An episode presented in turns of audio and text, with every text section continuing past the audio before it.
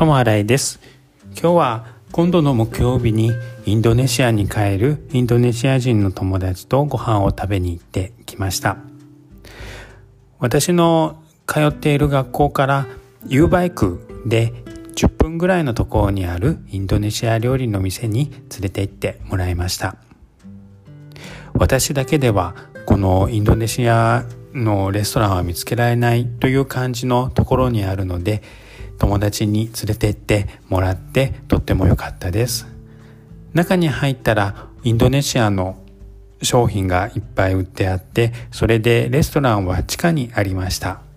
その地下も内装とかがカラフルでとっても居心地が良かったです。ご飯もインドネシアの料理で